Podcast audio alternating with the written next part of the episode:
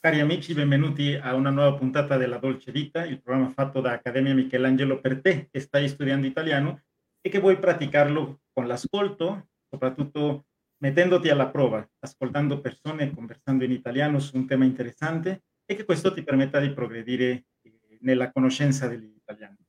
Abbiamo l'onore di contare con Alessandro Piccone, sommelier, esperto in vini e che ci fa l'onore con la sua visita. Alessandro, benvenuto.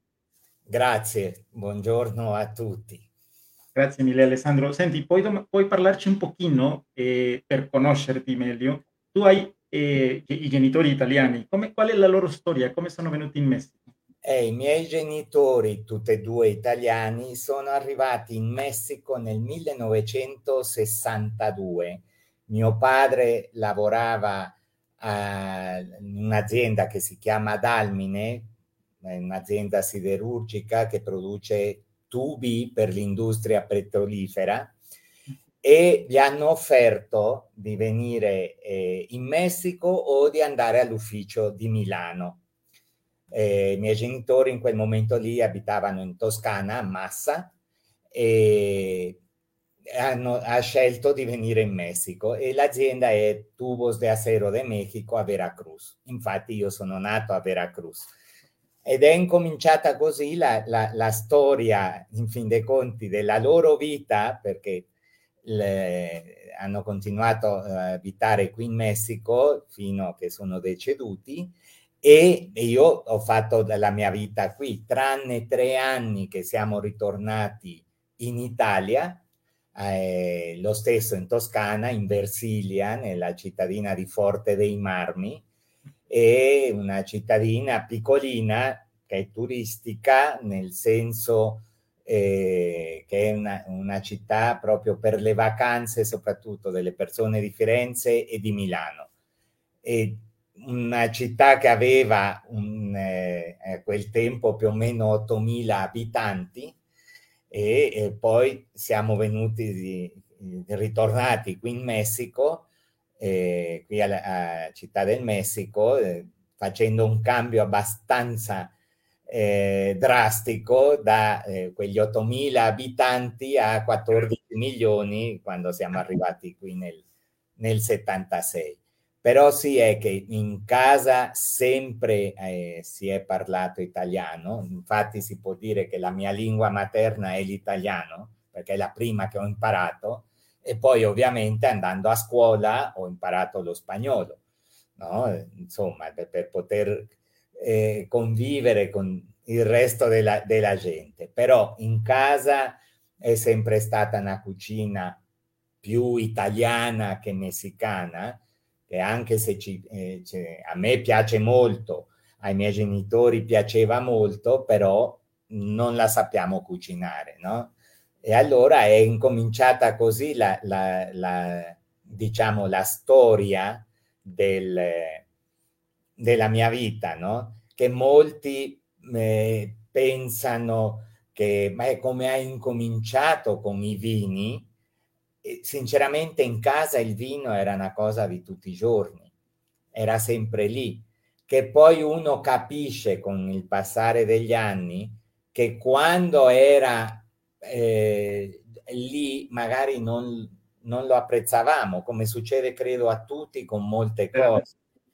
E già entrare nel mondo del vino, eh, mio padre quando eh, eh, già era vicino a andare in pensione, quello che ha fatto ha detto devo trovare un'attività e, e, poi allora cosa mi piace? Mi piace mangiare, mi piace bere, mettiamo su una, una ditta per importare vini e prodotti alimentari. Anche io vengo in fin dei conti da, da un'attività totalmente diversa, perché io sono come eh, studi ingegnere meccanico e ho lavorato nell'industria automobilistica per qualche anno e poi ho detto, beh, faccio la prova, proprio prova, che ormai sono diventati 28 anni che sono nel mondo del vino. Quasi allora, immerso in questo, questa atmosfera? sì, scoperto che era... Era quello proprio la mia passione e ovviamente eh, come è incominciato prima di tutto studiare, se dovevo vendere vini, studiare cosa è un vino, come si fa un vino e come poterlo offrire. E anche era la questione che devo preparare i miei eh, venditori, le, le, il mio personale nella ditta per poter vendere il vino. E allora è incominciato quello studio in, in, eh, diciamo, in un principio era tutto autodidatta. Poi ho incominciato a prendere dei corsi che mi sono piaciuti, mi è piaciuto proprio, mi sono appassionato e, e, ed è stato studiare, studiare, studiare, studiare fino a che eh, nel 2017 eh, mi sono diplomato come sommelier, più che altro eh, si potrebbe dire come una laurea, laurea ad honorem, perché ormai ecco, avevo studiato così tanto, avevo fatto, incominciato anche a fare corsi e precisamente anche le degustazioni. Prima fare le degustazioni per i, i clienti, ristoratori o distributori, no? per far capire i vini che avevamo e poi è che anche amici e conoscenti mi hanno detto, ma perché non ci, ci insegni? Perché non prepari un corso per persone, diciamole, normali, no? Mm-hmm. E allora è incominciato così anche quel, quell'aspetto di, eh, di, fare lezione, di fare, eh, la, immergermi anche nella docenza. Difatti mia madre era maestra di, di, di professione, per okay. quasi tutta la sua vita è stata maestra di, in qualcosa e, e, allora penso che anche quello uno sono quelle, que, quelle questioni che ha nel sangue e che deve trovare quel momento e quello stimolo proprio perché vengano a galla e allora uno scopre la passione così come tutte le strade portano a Roma, si vede che tutte le strade l'hanno portato a diventare sommelier. Esatto, ed è quella parte che, che, che uno può pensare che, che come si, a volte si dice, no? il, il, vino è per quello che sa, no? Beh, quello che sa ovviamente può capire di più, però è che tutti in fin dei conti abbiamo i, i gusti, eh, la vista, l'olfatto, il, il, gusto, il tatto e anche l'udito, no? Perché in fin dei conti quando si, si assaggia un vino si usano tutti, tutti questi sensi, no? Veramente eh, si può fare, no? E c'è che anche chi ce l'ha un po' più sviluppati già per natura, però si può fare eh, eh, diciamo, di allenare questi sensi come succede con qualsiasi altra attivi- attività. C'è magari chi, chi, sa distinguere più, ehm, come si chiama, le tele, i colori, eh, guarda questa è così e basta magari che qualcuno tocchi una tela e può dire questa è naturale, questo è cotone, quellino, eccetera. Col vino succede lo stesso. C'è da aguzzare questi sensi, però chiunque può farlo, può diventare mh, mm, eh, sommelier o anche senza eh, studiare da sommelier è che uno può imparare a, a, a, gustare, a degustare, a analizzare il vino che sta bevendo.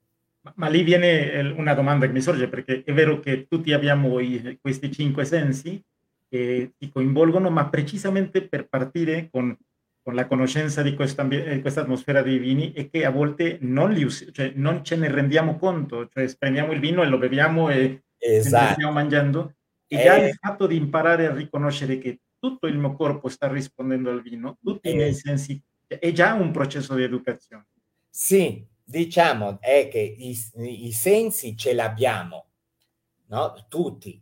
Alcuni eh, sono un po' più acuti, perché eh, le, ci sono le persone che possono distinguere più colori, sono più eh, quella, quella, vista proprio più acuta e che vedono il piccolo dettaglio eh, con la questione dell'olfatto. Ognuno, ci sono le persone che possono distinguere più aromi, sono più sensibili e quelli che magari non lo sono però diventa anche eh, proprio quel allenarsi, quel eh, studiare ovviamente come qualsiasi cosa, non è che ci, ci, ci, ci viene, cada tutto dal cielo, no? Eh, le cose, c'è da studiare, da capire, per esempio con eh, l'olfatto quello che io raccomando è di diventare un segugio, il cane che si mette a odorare tutto, perché è l'unica maniera di poter identificare, e quello come la chiamo io, generare un'aromateca nel nostro cervello, e è proprio una memoria olfattiva.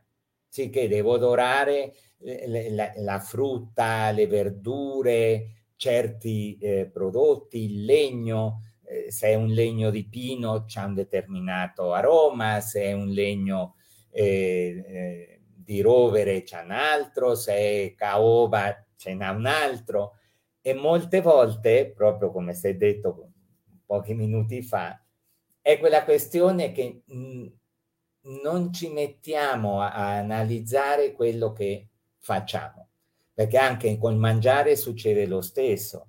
Si, diciamo, si introduce il cibo in bocca, si mastica, si passa, ma non sappiamo cosa abbiamo mangiato, quali sapori aveva, quali piccole eh, eh, differenze ci possono essere.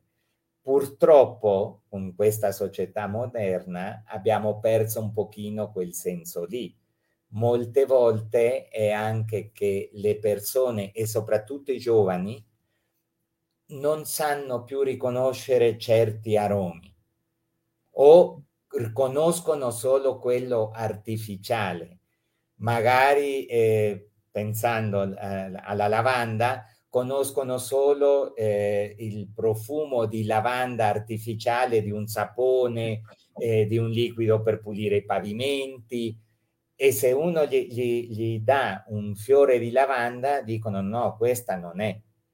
Lo stesso con l'arancia diventa che non conoscono più l'aroma e il sapore dell'arancia perché hanno in mente il sapore della bibita gassata, eh, sapore arancia, ed è artificiale. Sicché sì, in fin dei conti, qualsiasi persona può diventare sommelier, qualsiasi persona può imparare, magari è che non, non vuole diventare sommelier per questioni, diciamo, di lavoro, ma di diventare una persona che sa degustare il vino e con quello può godere molto di più quel momento, quei sapori, quegli aromi, eh, l'abbinamento con il cibo, la compagnia, perché anche la compagnia con cui stiamo eh, mangiando o magari chiacchierando,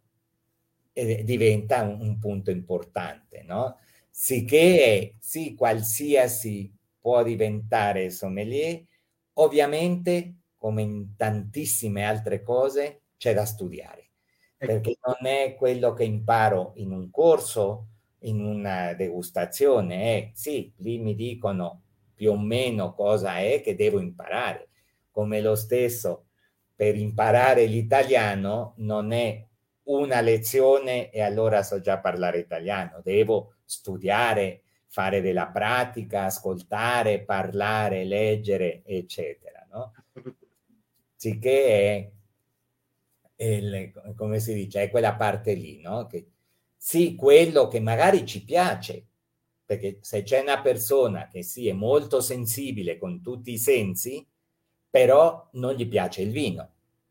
E allora ovviamente non lo verrà, non, non potrà diventare un, un, sommelier perché non gli piace, no? Ed è molto rispettabile quella parte. Assolutamente.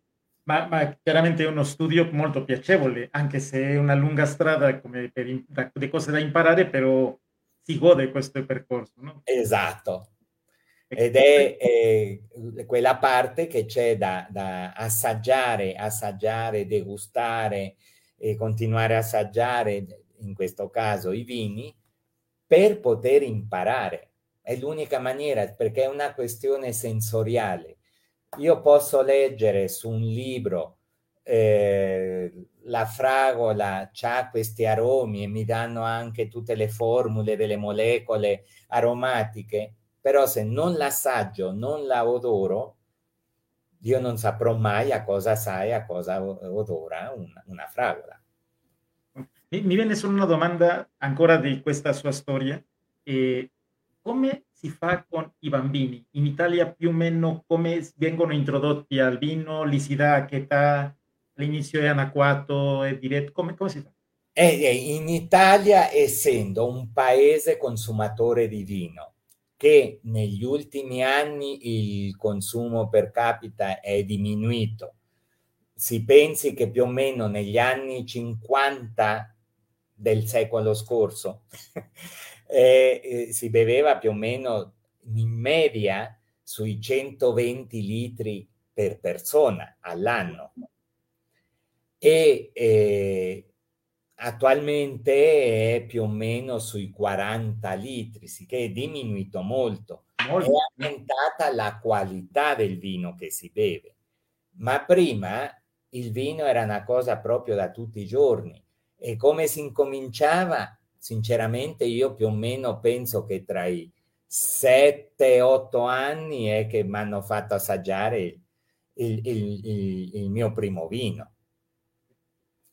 Ovviamente non è che mi mettano lì il bicchiere di vino, ora bevilo, eccetera, no? Però è, in fin dei conti uno già a quell'età lì ha quella curiosità, quella voglia di sentirsi adulto e allora i genitori bevono il vino, anch'io lo voglio bere e molte volte i bambini è che lo assaggiano e non gli piace. Allora, com'è che si, com'è o com'era l'abitudine?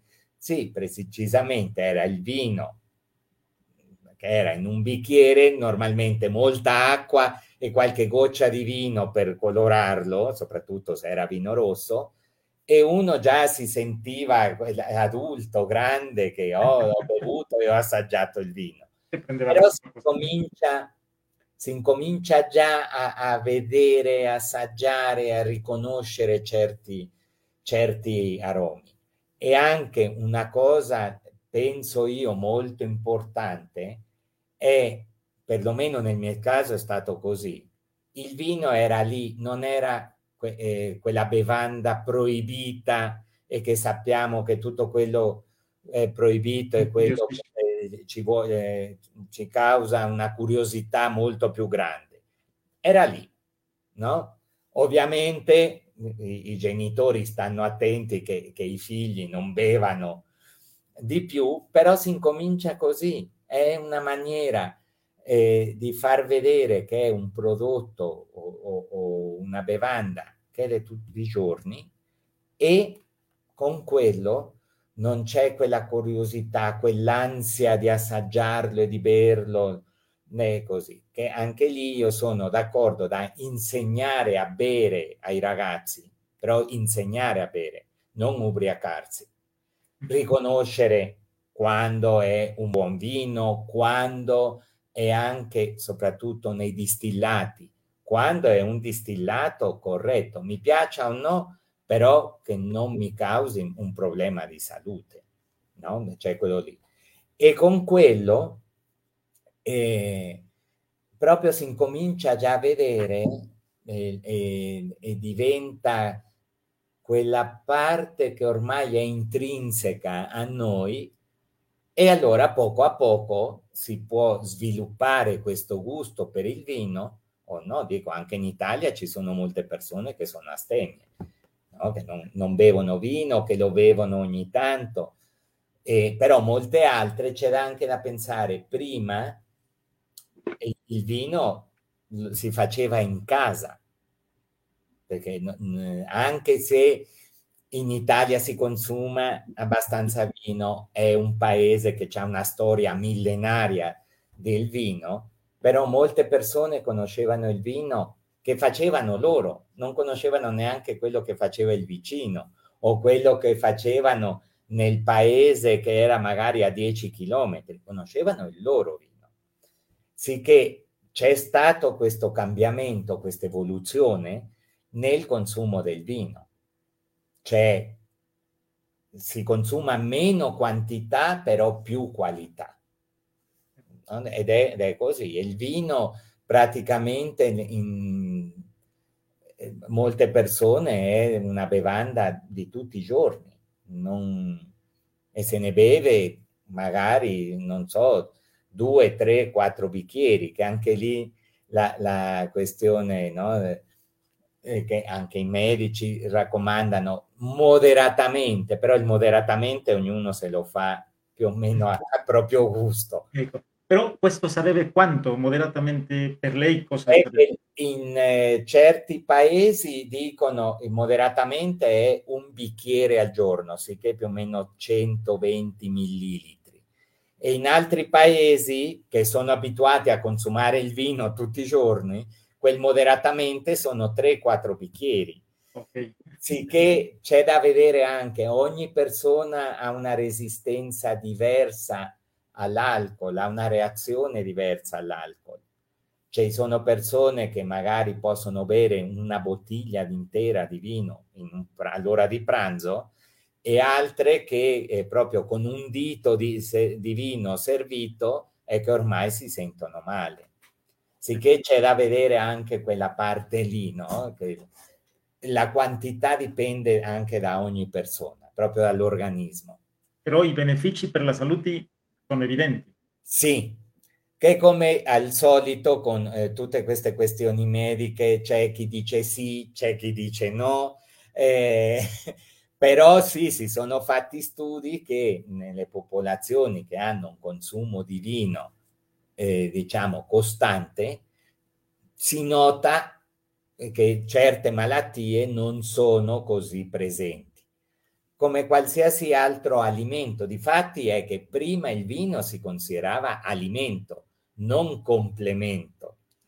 E si stanno, eh, diciamo, revisando proprio tutti quei concetti perché eh, vogliono farlo tornare a essere considerato un alimento.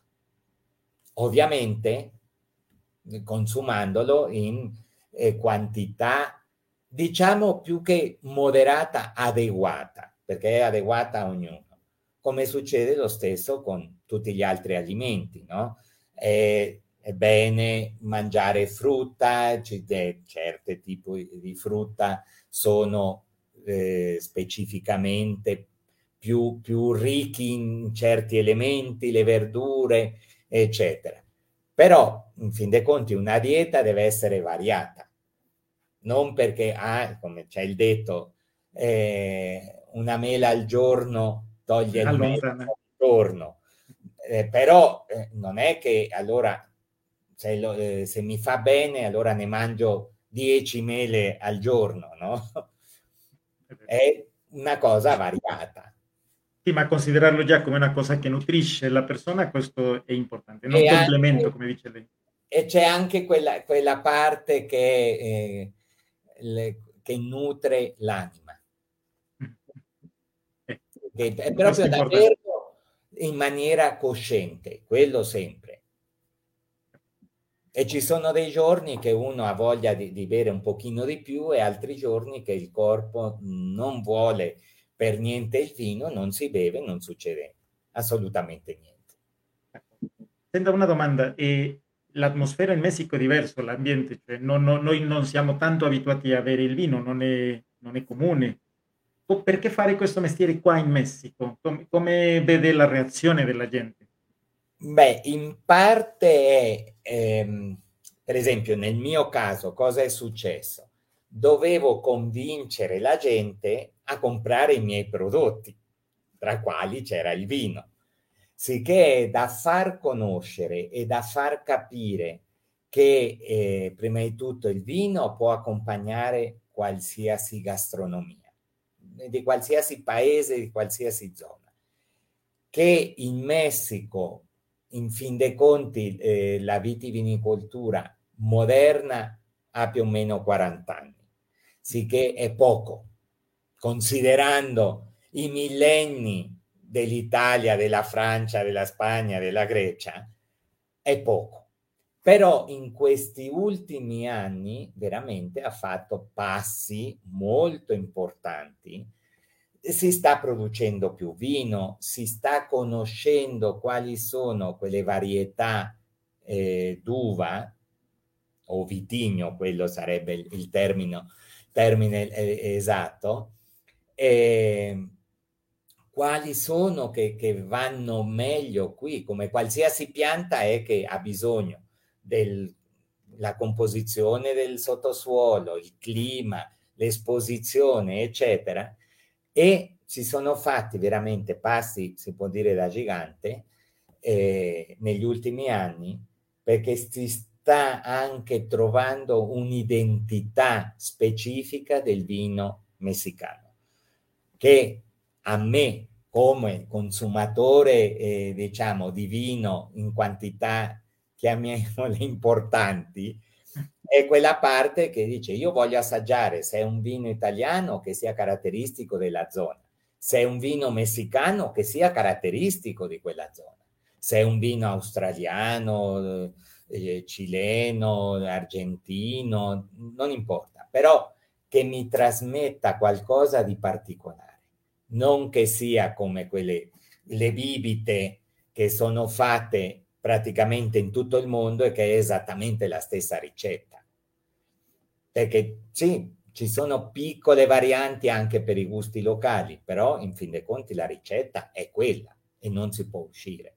Il vino deve dare quello lì sicché c'è in certo senso qui in Messico quella, eh, chiamiamole, sete di imparare e anche a differenza di quello che ho detto poco fa, che in Italia sì si consuma molto vino, ovviamente anche in Italia c'è stata, chiamiamola, una rivoluzione negli ultimi anni, eh, però in genere la gente comune in Italia conosce il vino della sua zona. E qui in Messico c'è quella parte, ah, voglio assaggiare vini messicani, voglio assaggiare vini italiani, vini spagnoli, vini del Sudafrica, vini portoghesi, vini tedeschi, e sicché si apre un panorama molto più grande. Sicché c'è da approfittare questo, chiamiamolo boom, però sempre in maniera molto responsabile, e di assaggiare, è l'unica maniera di, di poter capire e, e fare, eh, che a volte non mi piace molto utilizzare questa parola, fare un paragone, ma un paragone non questo è buono e questo è no. Questo ha queste caratteristiche e quest'altro ha queste altre caratteristiche. Okay. Mi piace, che bene. Non mi piace, anche quello va bene e che un'altra cosa molto importante è che le persone devono riconoscere se è un vino che ha un difetto o un vino fatto male dal vino che non mi piace, perché può essere un grande vino ma non mi piace e non, e non c'è niente di male, no? a molte persone magari non piace il pollo o non piace il pesce o non piace una verdura specifica. Col vino è lo stesso, però riconoscere è fatto bene e, e, l'altro è che non mi piace, è perfetto, non c'è nessun inconveniente. E in quel senso, prima di prendere questa strada di domandargli, perché sicuramente chi ci ascolta adesso in diretta o dopo si domanda come mi consiglia di iniziare questa strada, prima di, di prendere quello, lei ha menzionato i vini messicani. Non so se sia possibile, per, se mi permetta domandargli, lei ha detto cerco un vino che mi trasmetta qualcosa. Le viene alla mente qualche esempio di un vino che adesso già trasmetta? Sì, ce ne sono vari, però c'è anche una questione. Possiamo fare il paragone o l'analogia con una persona e che magari sono persone eh, qualificate, simpatiche, eccetera. Però a me una persona è che trovo più un legame. Eh, succede anche molte volte che uno arriva, conosce una persona e dice, poverino, non so cosa ha, però non lo sopporto. E non mi ha fatto niente, non mi ha detto niente. Magari parlando un pochino di più è che uno dice, ah beh, sì, mi è simpatico. Col vino è più o meno lo stesso, no?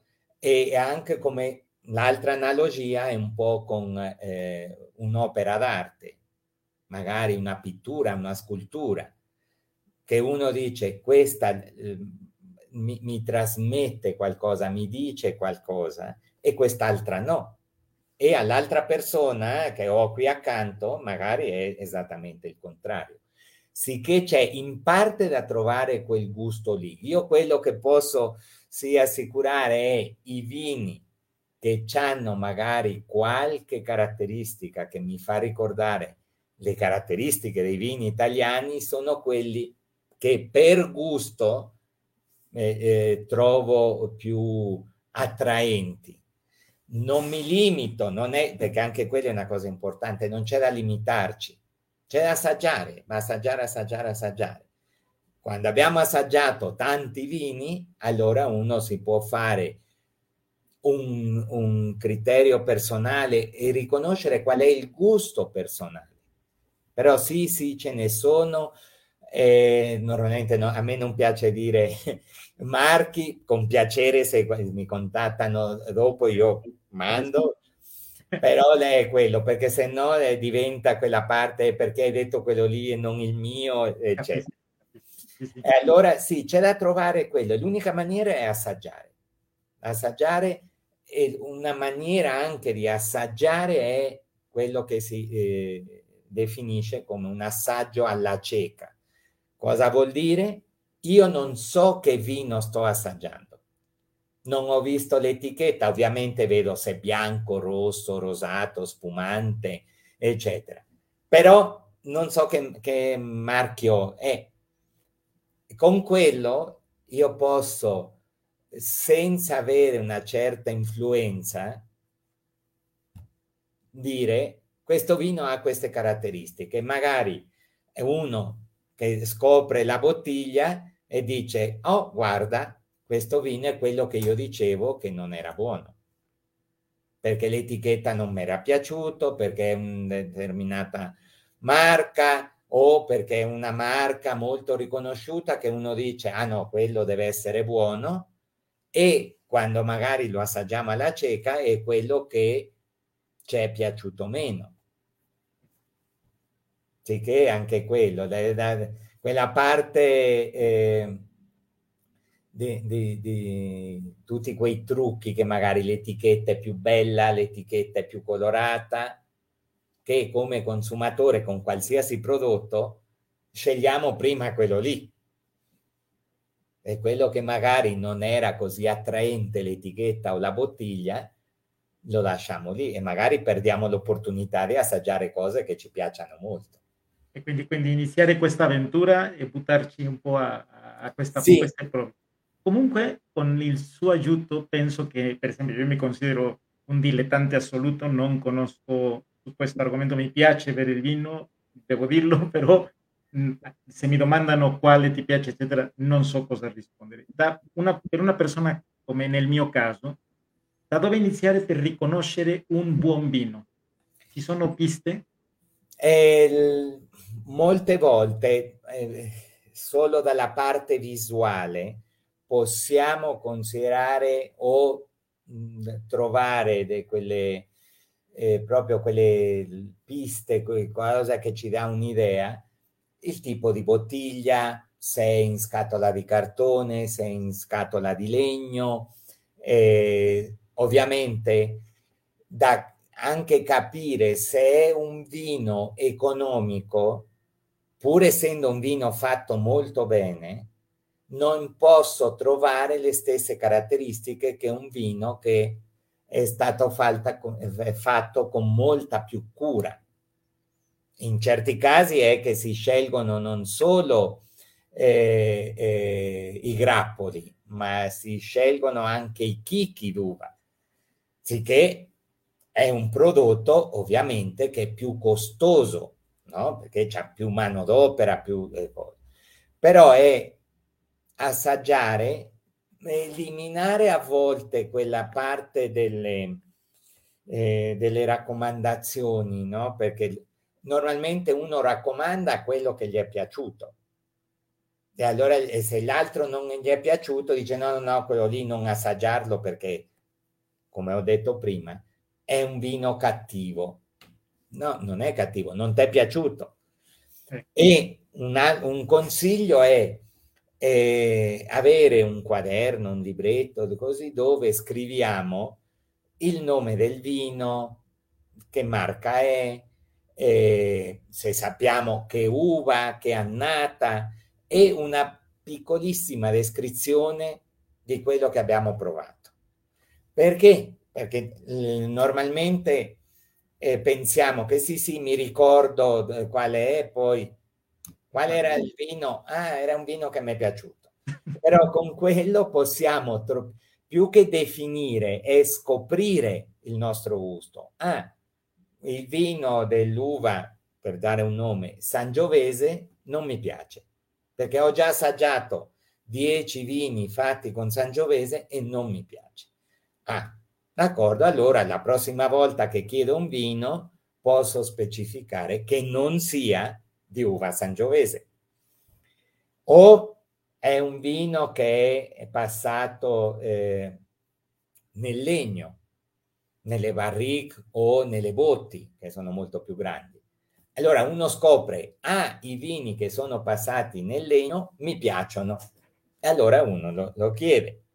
Sicché da, da poter descrivere in forma molto semplice, soprattutto in, in, in, al principio, no? Per poter capire, ah, mi piacciono i vini, nel caso italiani, mi piacciono di più i vini del sud dell'Italia che quelli del nord o viceversa.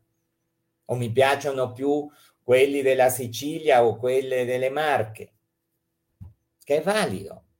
C'è qualcosa, ovviamente, il terreno, il tipo d'uva, la tradizione di come si fa il vino, eccetera, eccetera.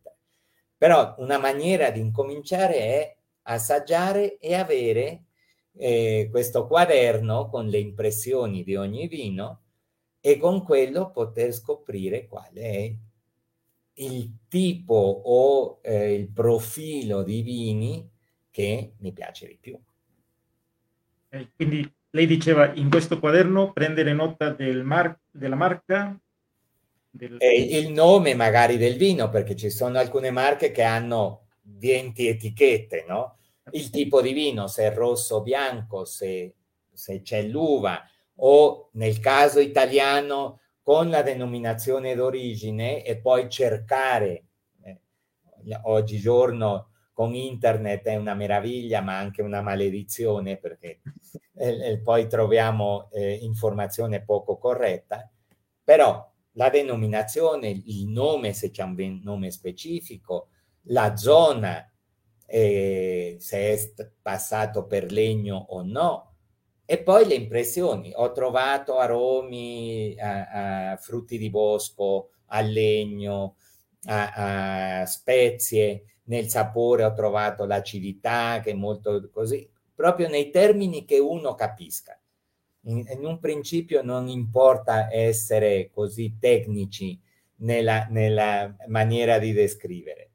E se uno è che gli piace molto e vuole incominciare a pigliare corsi, che possono essere corsi molto semplici, ma eh, ce n'è tanti su internet, eh, molti sono anche gratuiti, sì che è da poter vedere, incominciare ad entrarsi, comprare un libro che parli di vino, no? come si fa il vino, come si deve degustare, eccetera.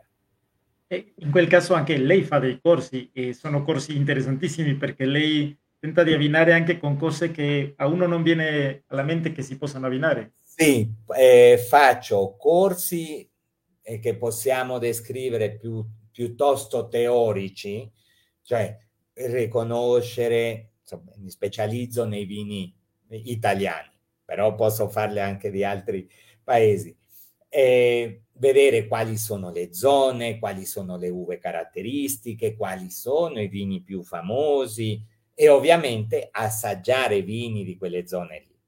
E poi faccio anche le, le degustazioni che possono essere semplicemente i vini, magari con qualcosina più, un pane, eh, un, formaggio, un salume, per non assaggiare i vini a stomaco vuoto, e poi faccio quello che sono eh, proprio cene o possono essere anche pranzi, che la parte importante è l'abbinamento del vino con il cibo.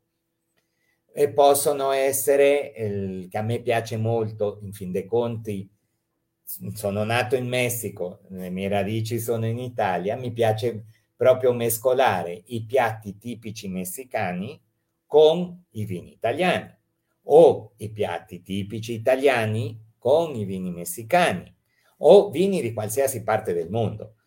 Sicché da provare eh, questo, eh, questo abbinamento, che anche lì se ci, ci sono delle, diciamo, regole, delle linee a, a, a, da, da seguire, però dipende molto da ogni vino e da ogni piatto, perché ognuno, dico, pensando in, un, in, in piatti della gastronomia messicana, e che ora siamo proprio nel periodo, il chile in nogada, ogni casa ha la sua ricetta.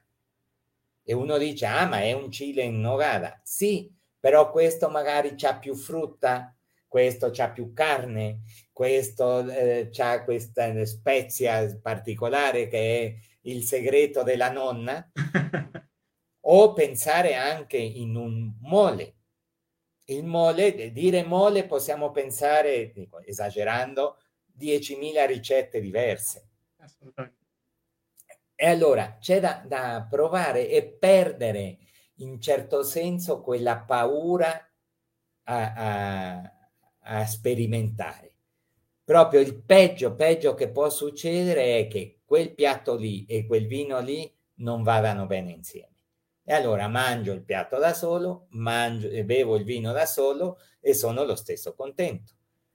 Però è sperimentare perché molte volte anche eh, certi abbinamenti che uno può pensare che non vadano bene, e invece quando li assaggiamo sono meravigliosi che è perdere quella paura lì e, e assaggiare, anche eh, pensare quello che abbiamo in casa, i piatti di tutti i giorni.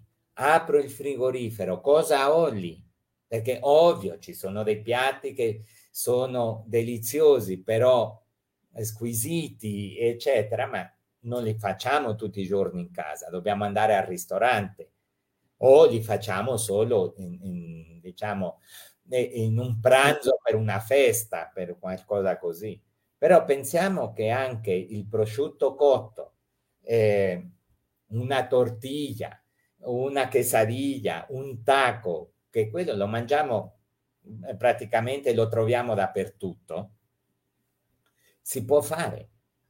Sicché è perdere quella paura a, a sperimentare e può essere una cosa eh, proprio gustosissima o può essere una cosa perfino sgradevole, eh? perché ci sono certi abbinamenti che possono essere sgradevoli, ma considerare anche una cosa, quell'abbinamento che a me piace, all'altra persona può non piacere. È una questione di gusto però questo è ciò che trovo che, che lei contribuisce sempre, questa, questa, novità, questo rischio di perdere la paura ad sperimentare, come questo di abbinare vini con pane dolce. Sì, che non è eh, una cosa così comune, infatti molte persone che sono venute e hanno partecipato a quelle degustazioni lì, alcune era proprio, no, sono venuto perché è un'idea un po', diciamo, eh, matta, no? Eh, eh, folle. E dico, no, c'è da assaggiarlo. Ovviamente non è che uno sostituisca il latte del, o il caffè del mattino per accompagnare eh, eh, la brioche, il cornetto, la farfalla, eccetera. Però è una maniera di assaggiare il vino e scoprire che, oh guarda, è una cosa interessante. E, e, e così uno può anche variare no? e, questo alimentarsi che ci dobbiamo alimentare tutti i giorni, allora facciamolo che diventi una cosa molto piacevole. Magari ho lì un, un, una pasta, un cornetto, un, eh, come si chiama, eh, una farfalla, qualsiasi cosa, e lo assaggio con un vino. E può lo stesso, ah guarda, va bene, perché normalmente anche si pensa che il dessert e il pane dolce sarebbe con dei vini dolci, ma no, si può fare con un vino secco, bianco, rosso, rosato, spumante. Eh, diciamo, il, in certo senso il limite è la nostra immaginazione. Però sì, allora questi stereotipi lei, lei, lei, li trova sempre, quindi di che no, va associato che con questo piatto fisso deve, deve esatto. essere questo. E c'è da assaggiare un'altra cosa, molte volte quello che ho fatto proprio in queste cene degustazioni era eh, ovviamente il vino come aperitivo, però quello stesso vino col primo piatto. Al primo piatto mettevo un secondo vino, e questo secondo vino va col secondo piatto e poi un terzo vino, proprio per far vedere che un vino può abbinarsi a due piatti diversi e che un piatto può abbinarsi a due vini diversi. È tutta quell'esperienza che si può fare in casa, io consiglio molto alla gente, beh, se c'hai quel gruppo di amici che gli piace il vino, non importa che sappiano, allora comprate un vino bianco, uno rosato, uno rosso, uno spumante, eccetera, e fate o vari formaggi o vari piatti diversi e assaggiate tutti i piatti con tutti i vini. E ognuno può dire a me è piaciuto così, a me è piaciuto più quell'altro. Io ho trovato che magari un vino eh, fa venire eh, fuori più aromi del, del cibo no? o gli fa sentire più quella parte acida o la parte dolce, quell'altro vino invece fa sentire la parte speziata. È veramente una, una cosa che uno non si annoia. Se che gli piace il vino e gli piace mangiare, uno non si annoia.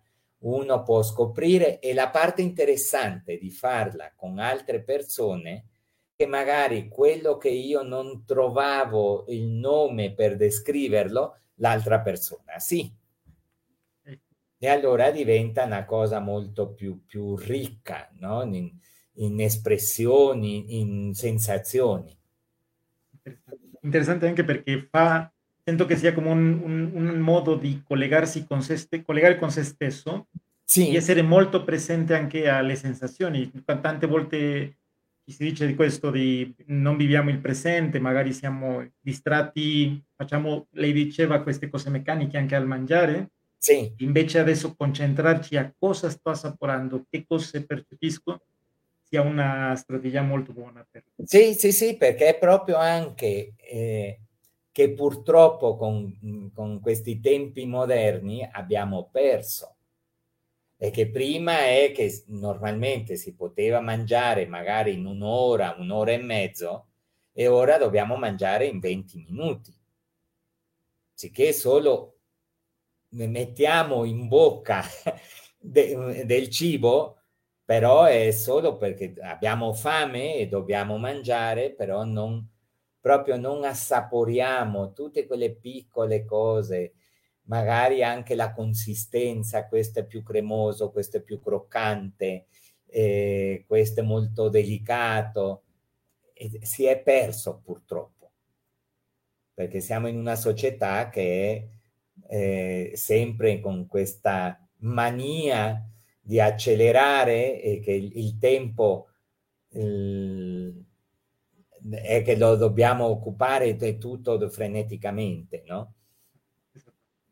Adesso che abbiamo accennato il tempo, il tempo sempre eh, conta e corre e si vede che possiamo parlare di tantissimi argomenti con lei e sono molto contento di, di averla tra di noi in questa prima occasione e spero sia la prima di una serie di, di visite che sarà sempre invitato, le porte sempre aperte perché ci faccia conoscere di più, che, per, che può diventare come una specie di selva, uno si sente a volte perso, entra in negozio di vini, di, ma, ma, dove inizio, cioè qual è il primo? E allora avere la sua compagnia per, per darci una mano e dire, ecco, fai così, segui questo.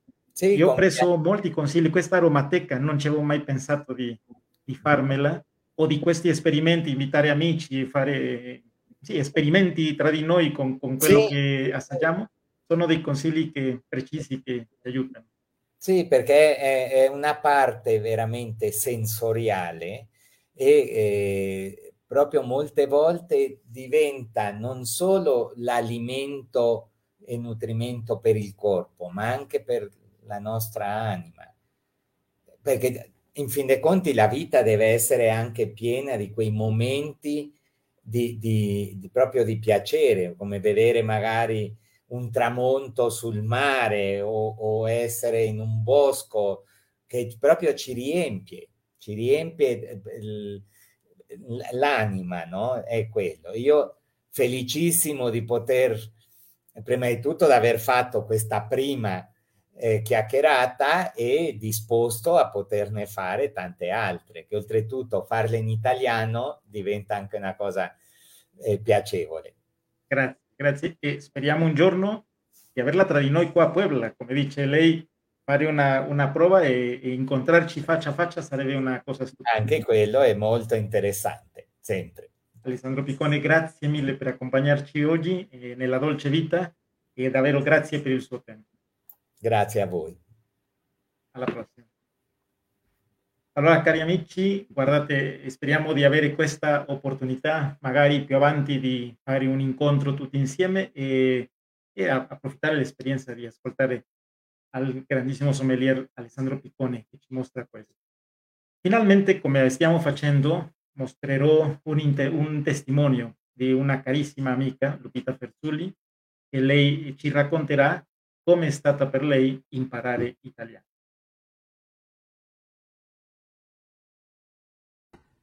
Eh, ciao a tutti, eh, mi, mi, nombre es Guadalupe Fersuli. Eh, yo quisiera contarles cómo inicia mi historia con el italiano. Estos comienzos se dan desde pequeña, ya que mi abuelo era italiano. Eh, Desgraciadamente, él muere cuando mi padre contaba con cuatro años. Entonces el idioma se pierde. Mi abuelo era italiano, mi abuela española, y realmente el italiano se pierde, pero no la esencia. Siempre se, se dijo en la casa que nosotros éramos italianos, de hecho pues somos muy alegres, muy platicadores, levantamos la voz, todo como sucede en una familia italiana. Eh, desgraciadamente, pues no podemos, no se pudo continuar esto y siempre tenemos el deseo de aprender esa lengua porque consideramos que es como lengua materna, no lengua madre. Em, en casa siempre se dijo que pues éramos napolitanos, que había que conocer Italia y demás. No se da esta situación, pero pues ya que por falta de pues, de recursos para estudiar el idioma porque pues no es fácil. Llega el tiempo en que se puede hacer, ya mis hijos crecieron, tengo el tiempo y em, me doy la tarea de buscar una escuela, pero siempre dejando pasar em, el tiempo y, mi, mi cruce con el italiano con la Academia Miguel Ángel en especial, sucede un día caminando por las calles del Vergel, aquí en Puebla, en la ciudad de Puebla. Encuentro una publicidad de la escuela eh, de mi querido Gustavo, en la, Academia Miguel Ángel. Em, voy inmediatamente y me gusta, eh, Gustavo es una persona excelente, em, comencé a aprender el idioma muy rápidamente. La verdad, eh, con mucha facilidad. Que tanto que no me di cuenta, yo conozco a Gustavo, yo creo que aproximadamente hace 10 años. Em, eh, inmediatamente me inscribo, tomo mis clases, empiezo a avanzar y me voy a Italia. Me voy a Italia con varios compañeros, hacemos un viaje maravilloso de aprendizaje y de mucha, mucha cultura, mucho conocimiento. Para mí ese es mi regalo más grande, el poder haber ido a Italia y poder haberme desempeñado yo sola, porque llegue el momento que dejo a mis compañeros y continúo mi, mi camino, mi investigación eh, cultural y, de, y de, de, mis raíces. Y me puedo desarrollar perfectamente bien en un país que desconocía y yo sola. Yo sola porque anduve allá más de 10 días sola, ya sin ellos, sin conocer a nadie y, perfectamente pude desenvolverme con las pocas clases que había tenido con Gustavo porque no tenía yo ni seis meses con él. Por supuesto que debido a esta experiencia yo continué, terminé, terminé mis dos años de, mm, gramática y seguí asistiendo con él. Alrededor de unos cinco años estuve en la academia, mm, seguí conversaciones y no me arrepiento, es una experiencia maravillosa. Em, ¿Qué me dejó? Pues aparte de haber hecho ese viaje, de poderme desarrollar y de haber conseguido amigos inolvidables que dejé en aquella península em, y en aquel continente hermoso, me puedo, puedo decirles que el italiano me ha servido de mucho en mi carrera, en mi vida en particular porque me puedo comunicar con otras personas, porque aquí sabemos que Puebla está rodeado de gente italiana. Y, aparte la satisfacción personal de haber logrado eh, conseguir aprender un idioma en mi edad. Muchas gracias. Saludos a todos. Ringraziamo Lupita per il suo testimonio è sempre un piacere ascoltare come i nostri studenti vivono in Italia, possono eh, avere questa opportunità che li cambia la vita, che li lascia una, tra- una impronta eh, per sempre e quindi anche con l'entusiasmo con che lei ha studiato questo, questo, l'italiano e la vista che ha fatto è un grande piacere. Ringraziamo a tutti voi che avete visto il programma, che lo, l'avete visto in diretta. Grazie David per tuo, i tuoi commenti. Spero che ti sia piaciuto e che ti piacciono i programmi successivi. A tutti voi, grazie per accompagnarci. Ricordate che questo sforzo che facciamo della dolce vita di questo programma è per te che stai studiando italiano e anche arriva il messaggio di Cristi. Grazie Cristi per le tue parole e Lupita e ti congratulano per i tuoi commenti. E a tutti voi vi aspettiamo la settimana prossima per continuare a allenare questa, questa abilità, la comprensione orale, l'ascolto è, è come andare in palestra. Magari all'inizio io sento delle parole, alcune mi sfuggono, eccetera, però nella misura in cui io mi metto alla pratica, questa abilità crescerà. Quindi camminiamo insieme ascoltando persone che hanno tanto, tante cose da condividere, tante cose interessanti e che con il suo aiuto, con il loro aiuto, noi possiamo migliorare ogni volta. Grazie a tutti e vi aspettiamo la settimana prossima. A presto.